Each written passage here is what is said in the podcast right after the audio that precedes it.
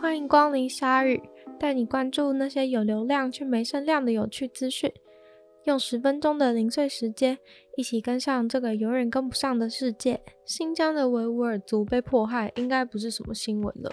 虽然对此的解读，很多中国人认为这是维稳的必要措施，不过外媒肯定不是这样认为的，而且持续有在追踪维吾尔族的事情。最近外媒就在华为的网站上面发现，华为自己宣布，他们现在已经做出脸部辨识功能的监视录影器。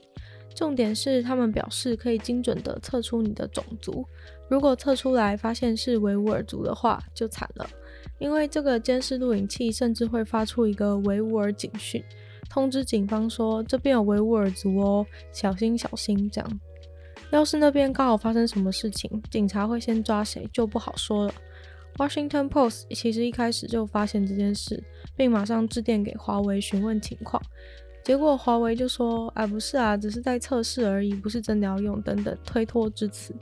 不过明明原本官网上就已经说要上线了，而且还会把一些少数民族出没的数据都放在网络上给大家下载。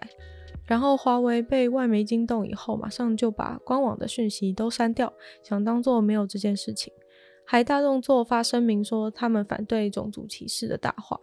不过几天后，又被外媒调查出，华为不是单独在做这件事情。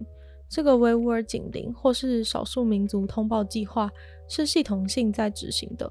目前已经调查出有另外四个公司在协助华为。更惨的是，维吾尔族除了要小心可怕的监视器以外，还要先小心被抓去当奴隶。BBC 就发现中国搞了一个石花兵团，花是棉花的意思。反正就是被迫去当采棉花或是处理棉花的劳工。中国官方称这个叫做兵团，我是不知道啊。他们也说集中营是职业训练学校。所以，总之这次 BBC 是真的有拿到受害者提供的证据。此时此刻，大概有五十万的维吾尔人在被迫当棉花的奴隶。中国的报纸则说这是摘棉花淘金。成功让无所事事、不出门工作的年轻人，还有思想保守、只会在家带小孩的妇女，通通出门工作去。中国形容这是一个帮助他们脱贫的大创举，而他们所生产的棉花占中国棉花的百分之八十五，占世界的百分之二十，所以有可能我们穿的衣服也有可能是他们的棉花做的哦。大麻是毒品，但是也有很多好的疗效，不论精神或肉体。虽然关于大麻的争议还是很多，但是似乎对蜜蜂而言是只有好处没有坏处的。最近的研究发现一个非常令人振奋的事情：蜜蜂因为全球暖化的关系，近十年来数量大幅减少。就算是不爱地球、不爱大自然的人，也应该要很紧张。因为地球上大部分的农作物都还是要依赖蜜蜂授粉，人工授粉那成本有多高，完全可以预见，所以人类还是很需要蜜蜂的。而科学家一直都想努力增加蜜蜂的族群数量，而大麻就是现在找到的转机。大麻不只对人很有吸引力，蜜蜂竟然也为之疯狂。研究发现，大麻花对蜜蜂的吸引力大大的超过了别的植物。而且有趣的是，只要大麻种植的面积越大片，大麻长的高度越高，吸引过来的蜜蜂数量是倍数的增加。这让科学家非常的惊讶，却又百思不得其解，为什么大麻就那么吸引蜜蜂？因为大麻的花既不是长得特别艳丽，花蜜的味道也没有什么特别。更奇怪的是，蜜蜂还是对雄花比较感兴趣。科学家目前还没有找到蜜蜂这样行为合理的理由。很多人可能在想说，蜜蜂该不会也是吸大麻吸糠才喜欢大麻花的吧？不过科学家澄清，蜜蜂是昆虫，无法跟人类一样有那样的感受。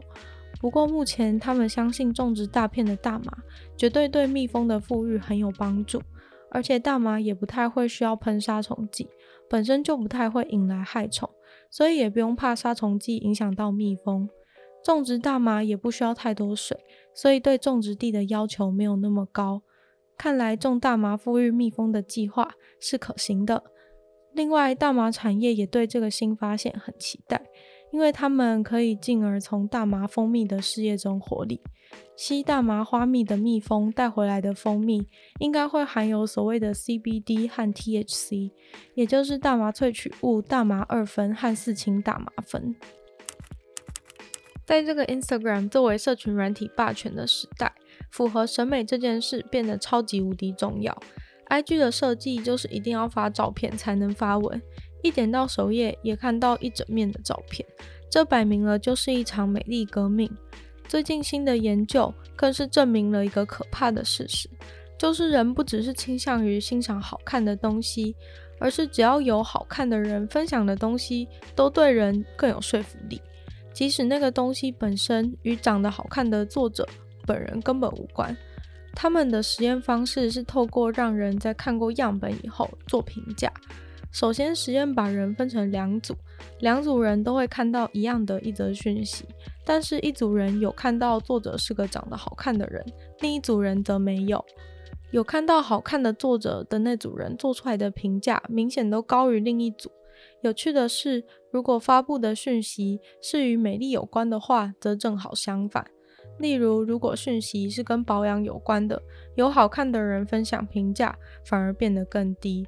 但是其实与美丽有关的讯息是占少数，不管是食品、日用品等等，都与美丽无关。这大概也就解释了为什么任意找一个完美业配，即使广告的受众并不认识这个完美，只因为它的外表好看，业配的效果就会不错。研究人员另外也测试了意识到偏见对这件事有没有影响，所以在另一个实验当中，让两组人都看了两则讯息，要他们比较。一则是由好看的人发布的，一则是由不好看的人发布的。差别是在一组人会被告知，请不要被偏见影响；另一组人则没有。有被告知不要被偏见影响的那一组，与前面实验的结果相反，给予长得比较不好看的作者的讯息较高的评价。但是没有被告知的那组，就还是长得好看的作者的讯息胜出。看完真的觉得当现代人不容易啊！海洋保护组织在墨西哥西岸的群岛附近发现了新品种鲸鱼的踪迹。这时候你可能会好奇，要怎么发现新品种的鲸鱼？是有人看到吗？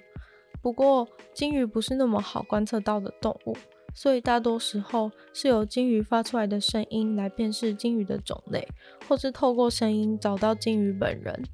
这次海洋保护组织就是在那个群岛的海域。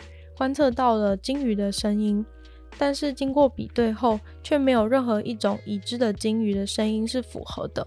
其中最相近的声音是一种叫做 Parents 喙鲸的鲸鱼。Parents 可能是取自发现者的名字，喙鲸的喙是鸟嘴的那个喙。这个家族的长相特征是有长长的嘴巴，所以才叫喙鲸。要我形容的话，是有点像海豚那样的嘴巴。但是它是鲸鱼。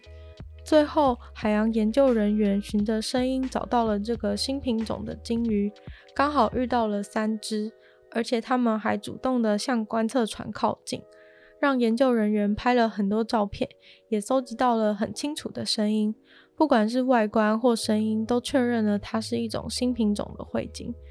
目前学名还没有确定下来，不过因为在充满厄运的二零二零年底。